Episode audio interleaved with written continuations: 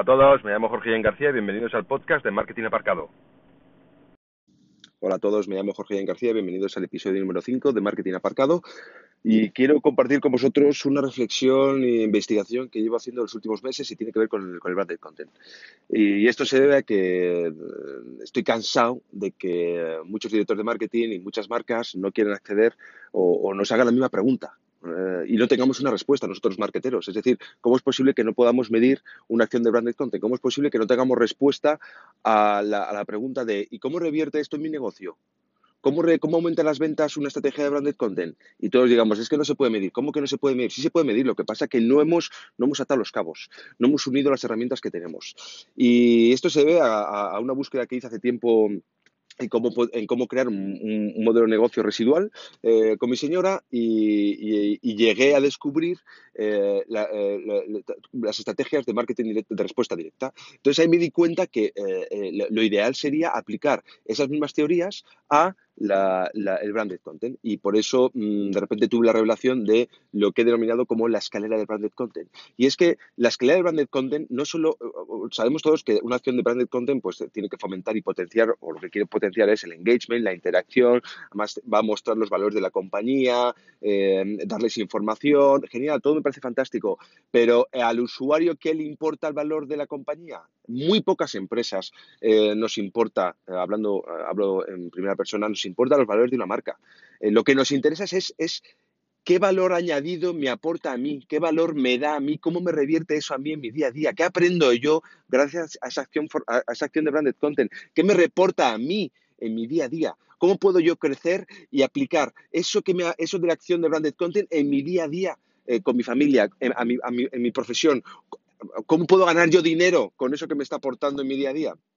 Entonces, creo que tenemos que cambiar nuestra manera de pensar y nuestro foco a la hora de, eh, crear una estrategia de branded content. Y no solo pensar en los valores de la marca, que está genial, que obviamente, pero es que los valores de la marca están intrínsecos, desde mi punto de vista, en los valores que eh, aportamos añadidos al usuario y que, el propio usuario aprende. Es decir, eh, yo una marca que me enseña a y me hace ganar dinero, pues es un valor añadido cojonudo.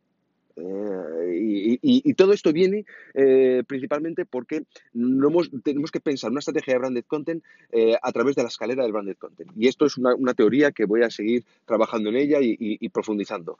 Pero quería compartirla con vosotros porque estoy en proceso y, creo que, que me, eh, muy pronto escribiré algo más y, lo publicaré otra vez, eh, todo lo que voy profundizando. Pero lo que hay que tener en cuenta, y además esto me ha transformado a de, de, de verdaderamente de cómo entender una estrategia de branded content, porque ahora estoy empezando a, establecer estrategias de branded content y proyectos de branded content desde otro punto de vista, desde otro foco, ¿vale? Porque eh, yo entiendo que, el, lo que lo que quiere la marca, porque tú imagínate que la marca eh, quiere potenciar, pongamos el ejemplo de, de Rua Vieja, eh, tenemos que vernos más. Genial, proyectazo, valor de marca brutal, unión, familia, eh, eh, conectar, volver a conectar, no olvidarse de los demás. Eh, lo ha hecho genial Rua Vieja ahí. Pero ya está. ¿Qué son 12 millones de visualizaciones? Nada, se ha hecho viral. ¿Qué, ¿Qué, va a decir el director comercial o el, el, controller de la marca? Genial, ¿cuánto nos hemos gastado? 300.000, ok. ¿Cuánto hemos ganado? Pues no lo sé, esa acción no lo sé, pero en general, con todas las campañas de publicidad que hemos hecho, la campaña de Navidad y esa estrategia de branded content, pues al final hemos aumentado las ventas. Genial, pero no podemos medir la acción concreta de branded content, por lo tanto no podemos invertir más en branded content, por lo tanto nosotros no vendemos más branded content. Porque si pudiéramos medir, ¿no crees que si pudiéramos medir la acción de branded content y pudiéramos saber exactamente cómo aumenta las ventas de un negocio, ¿estaríamos desbordados de estrategias de este calibre? Sí, ¿verdad? Por lo menos yo lo pienso.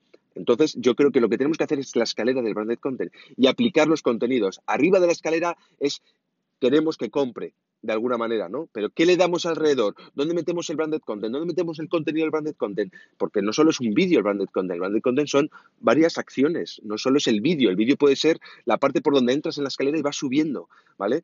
¿Cómo es que no sé la gente que ha dejado que, que, ¿cómo que, no sé cómo se llama la gente que ha visualizado mi branded content, ¿cómo no lo sé? Tengo que saberlo, nombre y apellidos, dónde viven, tengo que saberlo todo.